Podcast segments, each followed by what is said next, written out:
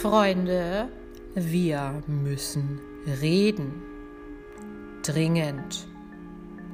Denn ich habe neulich auf Instagram eine Umfrage gestartet. Was glaubt ihr? Eine schöne Stimme, Glückssache oder trainierbar? Und das Umfrageergebnis hat mich erschreckt. Wir müssen reden. Heute zum Thema schöne Stimme, Glücksfall oder Trainingsergebnis.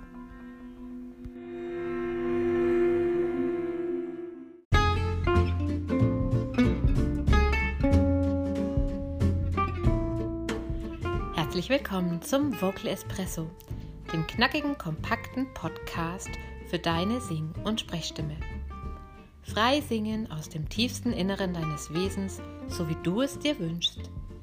Kompetent kommunizieren über deine Sprechstimme, auch unter Druck und Stress. Lass uns jeden Tag ein bisschen besser werden. Gemeinsam. Ich bin Antje von Stimme Nürnberg und los geht's. Habe also auf meinem Insta-Account diese Umfrage erstellt. Was glaubst du ist eine schöne Stimme? Glück oder Training? Und das Ergebnis hat mich so verblüfft, dass ich gedacht habe, dazu muss ich eine Podcast-Episode machen. 70 Prozent der Menschen, die mir schon folgen und die das, was ich immer predige, schon kennen, sind immer noch der Überzeugung, eine schöne, klangvolle Stimme ist Glück.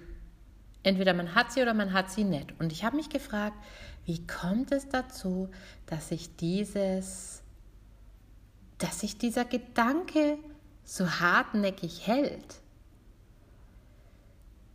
Ich weiß ja nicht, wie es dir geht. Wie, wie siehst du das? Hast du das Gefühl, naja, das ist eben so, wie es ist? Der eine hat eine kratzige Stimme, der andere hat eine dünne Stimme und manche Auserwählten haben halt eine klangvolle, schöne Stimme?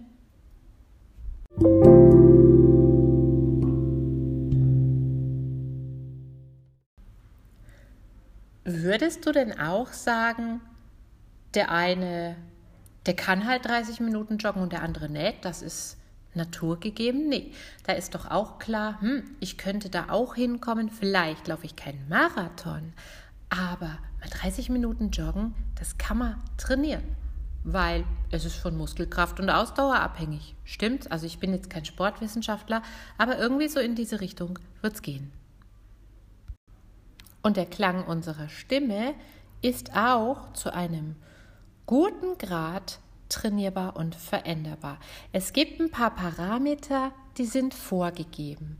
Zum Beispiel durch die Statur, wie lang ist der Hals. Ne? Der Hals ist so das Ansatzrohr. Da gibt es Stimmen, die von Natur aus ein bisschen dunkler oder ein bisschen heller sind. Kein Problem.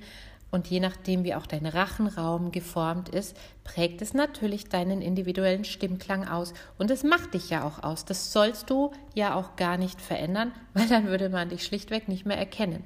Wenn ich das täte, dann hättest du jetzt das Gefühl, ey, das ist doch nicht die Antje, die da spricht, das ist doch jemand anders.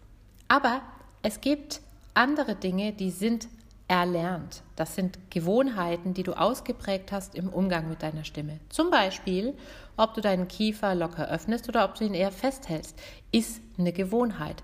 Und diese Gewohnheiten, die kannst du natürlich auch verändern. Um bei dem Beispiel mit dem Kiefer zu bleiben, dein Kiefer ist von der Stimmanatomie her ein Klangraum, wie so ein Megafon. Machst den weiter auf, klingt die Stimme voller und lauter. Machst den aber zu, klingt die Stimme entweder leise, ich mache dir das jetzt mal vor, ich halte einfach nur meinen Kiefer fest und hör mal, was passiert. Schon verändert sich meine Stimme ganz deutlich. Oder wenn du dagegen andrückst, dann klingt deine Sprechweise ein bisschen verwaschen und es klingt ein bisschen verklemmt und gepresst. Und diese Art von Muskelbenutzung kannst du natürlich verändern. Du kannst Muskeln lockern. Bei den meisten von uns ist das nötig. Also auch wenn ich im Stimmtraining mit Menschen arbeite, ist meistens an der einen oder anderen Stelle im Körper zu verspannt und da lockern wir mal. Dafür aber auch andere Muskelgruppen nicht aktiv genug, wie zum Beispiel aus dem Atemsystem. Ne? Jeder von uns weiß, ja, Zwerchfell wichtig und so, aber wer von uns hat denn wirklich ein gutes Gefühl, wie wir das Zwerchfell nutzen können? So. Und wenn ich flach atme und nur wenig Atem gebe, ich mache dir das jetzt mal einfach und du hörst schon wieder, meine Stimme verändert sich. Ja, sie wird leiser und natürlich werde ich auch ein bisschen kurzatmiger. Wenn ich aber etwas tiefer über das Zwerchfell in die Atmung komme, hörst du, kriege ich auch mehr Volumen, ich kriege mehr Profundität in die Stimme, einfach nur durch die Art und Weise, wie ich mit meinem Zwerchfell umgehe, ob ich es gut ausnutze oder ob ich es eher ein bisschen festhalte. Capito deine Stimme ist veränderbar und wenn du das Gefühl hast, du bist immer mal ein bisschen zu leise oder sie wird zu hoch oder du wirst kurzatmig oder unter Stress wird sie ein bisschen kratzig, das kann ich dir auch sehr leicht vormachen. Das ist nämlich, wenn ich in den Mundwinkeln zu viel Spannung habe und ein bisschen zu wenig Luft gebe. Also wenn du das Gefühl hast, da tritt irgendwas auf, was sich nicht angenehm anfühlt, wo du auch das Gefühl hast, du hältst etwas von dir selbst zurück, das ist natürlich total schade dann macht das Sinn, dass du dich bewusst mit deiner Stimme beschäftigst. Und dann wirst du auch Erfolge sehen. Deine Stimme verändert sich, wird runder, voller, schöner und du kommst besser bei dir selbst an. Du kriegst einen Selbstwertschub, ja, weil du merkst, ha, ich kann das und du bist freier in der Kommunikation mit deiner Umwelt. Wenn dich das ganze Thema interessiert und du einen ersten Schritt gehen möchtest, dann sei herzlich eingeladen, zu meinem Online-Workshop Find Your Voice dazu zu stoßen, ein siebentägiger E-Mail-Kurs, der dir zeigt, wie du deine ideale Stimmlage finden kannst, Stichwort voller Klang, Sonorität. Vielleicht gehörst du aber auch zu den Menschen, die sagen, ja, ich weiß, ich weiß, ich weiß, die jetzt die ganze Zeit diesen Podcast zuhören und sagen, ich weiß, ich weiß. Aber trotzdem verändert sich irgendwie nichts. Und das führt dazu, dass du glaubst, nee, also wirklich was tun kann man nicht. Schätzchen, das ist ein Irrtum. Denn selbst wenn du noch so viel weißt, du weißt, Wissen findet im Kopf statt, dann hast du es noch nicht geübt. Weil die Veränderung deiner Stimme bedeutet, du musst ein bisschen Gewohnheiten verändern. Aber so wie wir zum Beispiel auch im Alltag versuchen, Gewohnheiten die uns eher sabotieren, statt uns gut zu tun, zu verändern. Und wie wir das auch Schritt für Schritt hinkriegen, klar, mal besser, mal schlechter, aber das ist ein anderes Thema, woran das liegt. Wenn wir Gewohnheiten verändern können im Alltag, warum sollen wir es nicht mit der Stimme?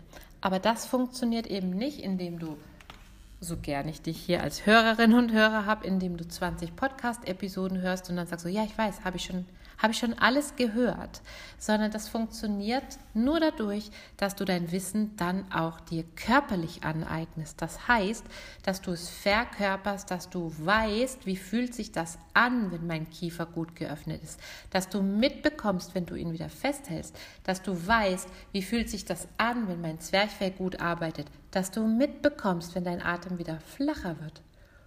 Und das kannst du nur durch ins Tun kommen umstellen. Aber das lohnt sich, denn wie viele Stunden am Tag sprichst und kommunizierst du? Und du hast es in der Hand, ob sich das für dich angenehm und wohlig anfühlt oder nach einer Pflichtübung. Und du hast es auch in der Hand, ob andere auf dich anspringen, ob sie dir Kompetenz zuschreiben, ob sie an deinen Lippen hängen oder ob sie innerlich wegdriften. Du hast das in der Hand. Lass dir nichts anderes einreden. Und falls das jetzt irgendwie nach äh, und Gewohnheiten ändert, äh, unsexy, äh, kriege ich ja schon sonst mit anderen Sachen nicht hin, falls das jetzt irgendwie nach viel Arbeit klingt, dann kann ich dir sagen, schlechte Nachricht, ja, Arbeit an der Stimme erfordert ihre Zeit.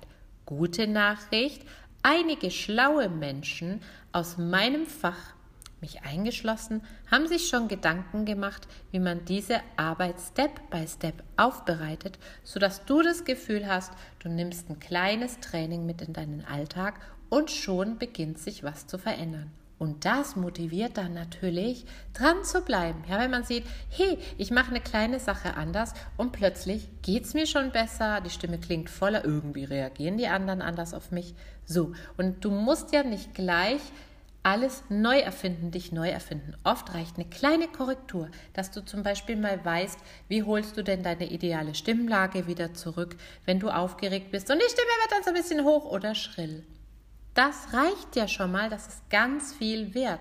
Und wenn du dann Lust hast, mal tiefer einzutauchen, ja bitte.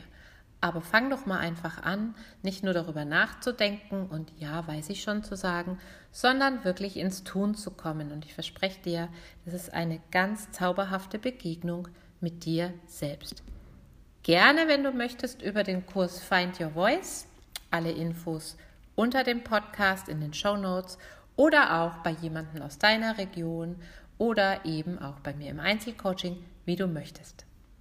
So, jetzt habe ich aber heftig gepredigt. Das ist, warum ich auf Instagram immer liebevoll Doktorstimme genannt werde, weil ich kann dozieren. Aber es ist mir einfach ein Herzensanliegen gewesen, mit dieser Nummer mal aufzuräumen. Deine Stimme gestaltest du und niemand sonst.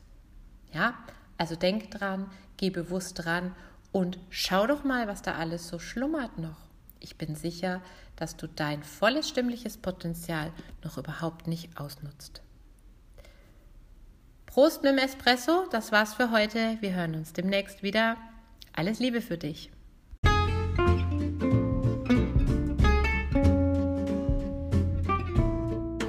Abonniere den Vocal Espresso und verpasse so keine Folge mehr. So wird deine Stimme jeden Tag ein Stückchen stärker und ein Stückchen mehr du. Hinterlasse mir gerne eine Bewertung auf iTunes und bis zum nächsten Mal.